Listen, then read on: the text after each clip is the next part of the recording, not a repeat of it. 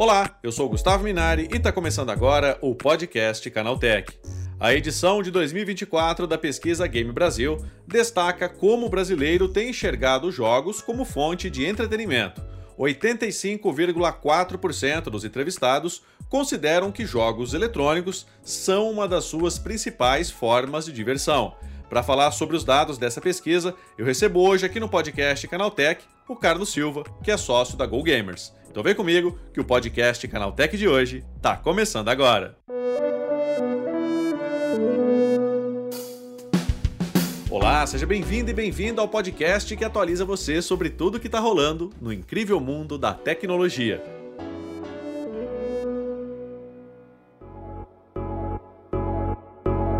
11ª edição da Pesquisa Game Brasil mostra que quase 74% dos brasileiros consomem algum tipo de jogo digital. Nos últimos anos, as mulheres têm sido dominantes no consumo de jogos eletrônicos, principalmente devido à presença significativa nos smartphones. Embora os homens tenham se tornado a maioria no ano passado, com 53,8%, os números se igualaram tecnicamente nesse ano, com 50,9% do público sendo feminino e 49,1% masculino. É sobre esse assunto que eu converso agora com o Carlos Silva, que é sócio da Go Gamers. Carlos, quais os principais dados que essa pesquisa revela para gente? Olha, para a gente, Gustavo, um dos pontos que a gente acompanha já ao longo dos últimos 10 anos é como que o consumo de jogos digitais ele está inserido na cultura dos brasileiros, né? Então a gente vê esse percentual de é, mais 73% de pessoas que consomem jogos digitais no smartphone, console, computador, né? E ao longo desses 10 anos, essa consistência. Então, de fato, a gente está falando de algo que é uma hype, de algo que é momento, que está acontecendo agora. Não, é algo que já vem sendo construído há muitos anos, né? Então, essa é parte muito legal, né? Que a gente considera que hoje está bem estabelecido. E outro dado que a gente também acompanha e monitora e vê essa evolução, né?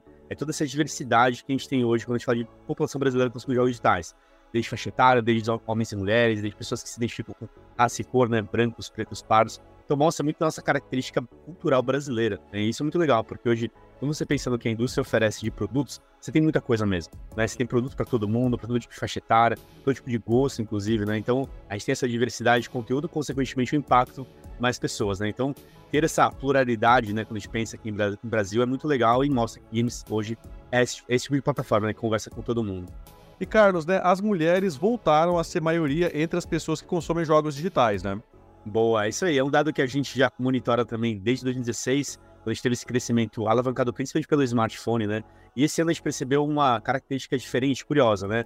Um público mais velho, né, no smartphone, acima dos 30 anos, 35, que voltou a jogar, e esse público ali puxou muito o público feminino, né? Então, não tem nenhuma questão com relação a mercado, né, produto, coisa que pode ter influenciado. Mas as pessoas possivelmente voltaram né, a ter o gosto por jogar. A gente teve no ano passado, até para ter um dado comparativo, né, uma diminuição né, dessa, dessa questão do público, inclusive, até uma diminuição da população no geral. E ali a gente estava vivendo um momento pós-pandemia, as pessoas se adaptando no cotidiano, voltando às rotinas. Então ali possivelmente a gente teve uma redução e agora a gente tem essa retomada e as mulheres voltando. Então, de novo, né? trazendo de novo a questão da diversidade como algo interessante, né? Como que o público feminino ele é também um público ativo e consumidor importante para a gente também. E Carlos, né, o smartphone segue sendo a plataforma preferida dos gamers, né? Por que isso? Olha, e acho que vai continuar sendo, viu, Gustavo, durante muito tempo, porque ela tem uma característica, principalmente aqui no Brasil, né? Mobilidade, acessibilidade, oferta de produto, o modelo de negócio que é ofertado lá dentro, fala com o público casual, também está falando com o público hardcore, né? Então ela cresceu muito né, no ponto de vista de experiência, né? E ela entrega hoje cada vez mais uma experiência também. Multiplayer, jogos competitivos, né? Então toda essa evolução, de fato, ela trouxe uma abrangência interessante para o Brasil, né? E não que tire a importância do console do PC, né? Eles continuam lá cumprindo a sua missão com um público e é consumidor, que é ativo, mas não adianta, o smartphone ele ganhou esse espaço e é o aparelho que, se a gente for pensar, né, tá no dia a dia das pessoas, tá no cotidiano, né? Então faz, faz sentido a gente ter essa, esse crescimento, por isso que a própria indústria de games tem cada vez mais investido também na plataforma para trazer mais experiências e manter esse público engajado, né? Esse é o grande ponto. E Carlos, é, é, eu dei uma, uma olhada na pesquisa e eu reparei lá que a inteligência artificial faz parte já do cotidiano da maioria dos jogadores, né? É isso aí. O que a gente percebe? Esse público de jogos digitais hoje, o consumidor que a gente tem no Brasil, ele é muito pronto, ele é pronto para consumir coisas que estão acontecendo no mercado, né? Então, tudo que é de inovação, tecnologia, é um público muito digital, né? Então, consequentemente, hoje, tudo que a gente fala de IAs, né? Quando a gente pensa em produtividade, uso no dia a dia, é isso aí, né? Então as pessoas já conhecem, já estão utilizando, né? Então mostra que realmente o público está bem atento ao que está acontecendo de novidade no mercado, né? É o que a gente viu no passado no metaverso, é o que a gente vê sempre quando tem alguma tendência nova acontecendo no mercado, e ele vai sempre experimentar de alguma forma e entender, né? O quanto que aquilo vai mexer na experiência dele no dia a dia, né? Até quando a gente fala de IA, a gente está falando do cotidiano mesmo, né? Como que ela ajuda, né? Não na questão da experiência do jogo em si, mas no seu dia a dia, né? Como que ela faz parte tá aí, tá presente também, né? Não, com certeza. Agora, Carlos, né, esses dados, você acha que eles mostram a força da indústria de games aqui no Brasil? Ou pelo menos reforçam, né, essa força aí que, que essa indústria tem aqui no país? Olha, eu costumo dizer, Gustavo, que quando a gente pensa em público consumidor, ele é parte fundamental dessa engrenagem da indústria, né? Porque é quem fomenta exatamente né, o consumo dos jogos, é o que fortalece a indústria a desenvolver cada vez mais jogos. Então, sim, tem relação, né? Então, quando a gente tem um público muito engajado, e é o caso aqui dos brasileiros, né? 85% das pessoas têm jogos digitais como uma das suas principais formas de entretenimento, comparando com as demais, né? Eventos, cinema e assim por diante. Então, esse engajamento ele é um reflexo positivo para a indústria observar e entregar né, exatamente produto e experiência para esse público. Né? Então, tem demanda. Acho que esse é o ponto. Então, pensando em indústria, sim, é um recado importante, a indústria está atenta a isso, para que consiga, a gente consiga manter esse público engajado e envolvido o tempo inteiro, né? E Carlos, né, você acha que esse tipo de comportamento que a gente percebeu aí na, na pesquisa, isso pode ser um indicativo para que as empresas invistam mais no futuro aqui no país, né? Como é que você avalia isso? Ah, sem dúvida, porque acho que o que todo mundo busca hoje é a atenção das pessoas, né? Então, hoje você recebe muito estímulo de todos os lados, né? Independente se você gosta de jogos digitais ou não, né? Você é estimulado o tempo inteiro por mídia, comerciais, marcas, experiências, ações. Então, quando você pensa num público hoje, que é esse público de games, que é altamente engajado, que é uma população significativa aqui no Brasil e que é diversa, inclusive, né, do ponto de vista de, de gosto e faixa etária e tudo mais e tal, sem dúvida, né, mostra um espaço para a própria indústria de games continuar investindo e também para essas várias marcas que querem se envolver, que querem apresentar o seu produto, o seu serviço, criar um posicionamento para esse público também, né, é o que a gente viu nos últimos anos, né, e é o que imagino que vai continuar acontecendo. E aí o que é interessante é, quando a gente pega essa ótica do consumidor de jogos digitais e entende a jornada dele, você entende que ele é uma pessoa assim como qualquer outra, né? Que tem um cotidiano, tem uma vida, vai no supermercado, tem uma relação com marcas, bens de consumo. Então, tudo isso mostra esse potencial, né? Quando a gente fala de engajamento e cobertura, para que essas marcas possam atuar cada vez mais e, consequentemente, ter geração de negócio, né? Afinal das contas, também estamos falando disso, né? E, cara, você acredita que é, um resultado como esse, ele pode servir como uma espécie de convite para que as marcas voltem ao Brasil, né? Que elas comecem a, a olhar para o público brasileiro com outros olhos, né? Como um público em potencial que consome games? Ah, sem dúvida. O Brasil ele é líder em vários aspectos, né? Quando a gente fala de população consumidora de jogos digitais, né? Quando a gente fala de algumas franquias aqui no Brasil, inclusive, né? Então, é, quando a gente olha, aqui realmente é um, é um, é um ponto de encontro importante para a indústria quando você pensa em consumidor e, consequentemente, você trazer mais investimentos, mais experiências, mais ações, mais projetos, né? A chance de você ter um resultado positivo é muito grande, né? Então, é o que a gente viu nos últimos anos. Tudo que foi construído né, e pensado para o público brasileiro, de alguma forma, gerou bons resultados e o público continua envolvido, então, sem dúvida, é um belo convite um, um bom lugar para estar também, né? E, Carlos, né, a gente viu que nos últimos anos aí, é, as feiras, né, relacionadas a games, elas deram uma esfriada, né? A gente teve a E3, aí a BGS com aquele espaço ali, aquela lacuna logo Sim. após a pandemia, né? Como é que você avalia essa questão, não só aqui no Brasil, mas no geral, né? Você acha que a, a gente tem espaço ainda para ter esses grandes eventos relacionados a games? Eles funcionam ou não funcionam mais? Como é que você vê isso? Boa.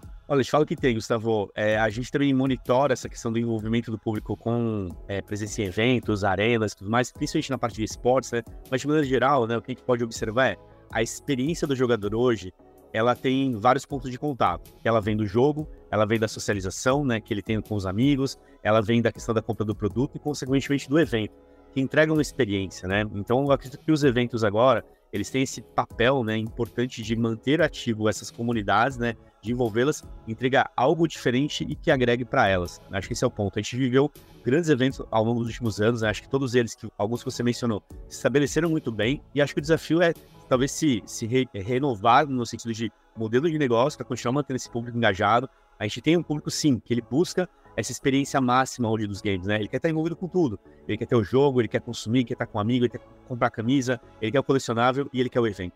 O evento faz parte já, né? Não tem como a gente negar que ele conseguiu ganhar um espaço importante e precisa continuar entregando cada vez mais experiências positivas. Então, vejo sim como potencial, não só o que a gente tem hoje estabelecido, mas outras experiências, né? talvez em proporções menores, enfim. Acho que tudo é possível, né? O público está ativo e está afim de se engajar, né?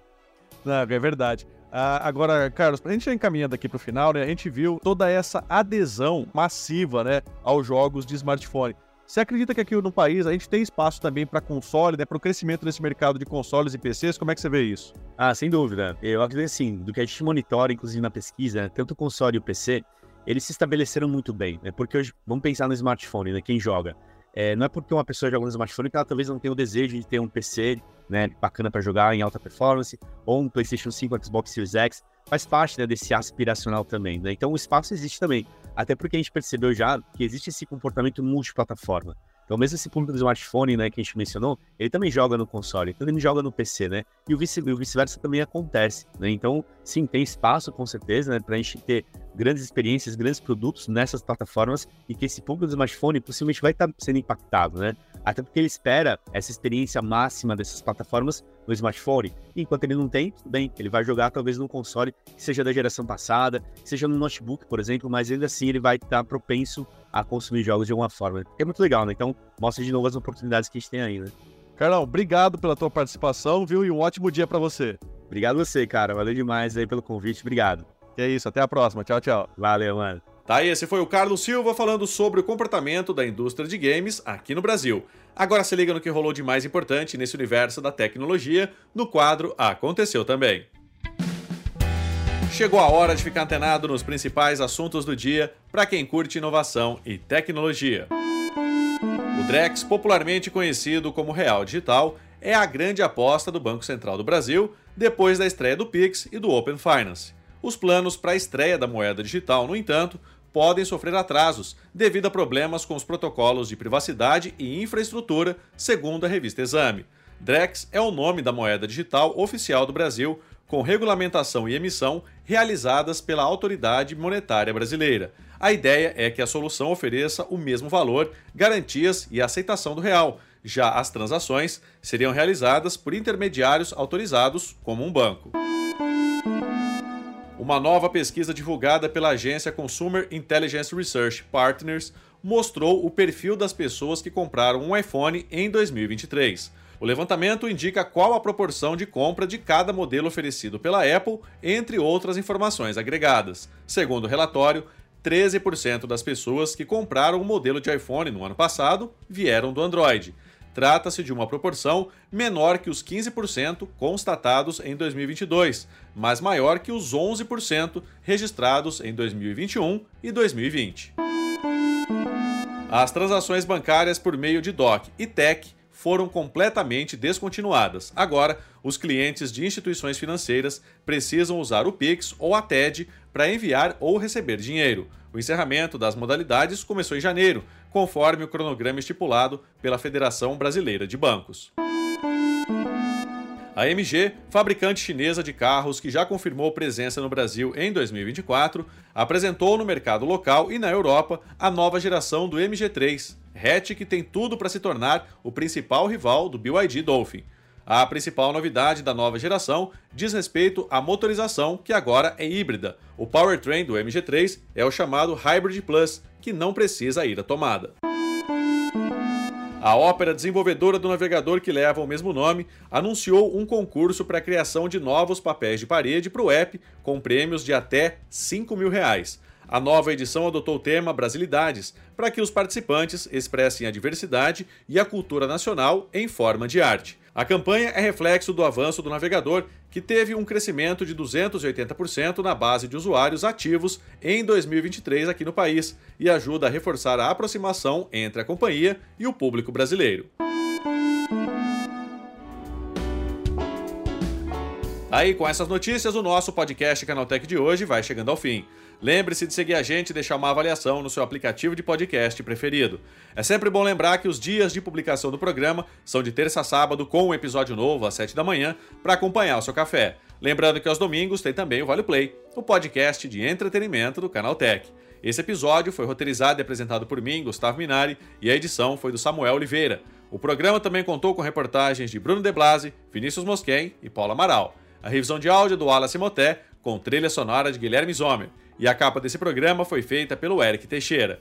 Agora nosso podcast vai ficando por aqui. A gente volta na próxima terça-feira com mais notícias do universo da tecnologia para você começar bem o seu dia. Bom fim de semana. Tchau, tchau.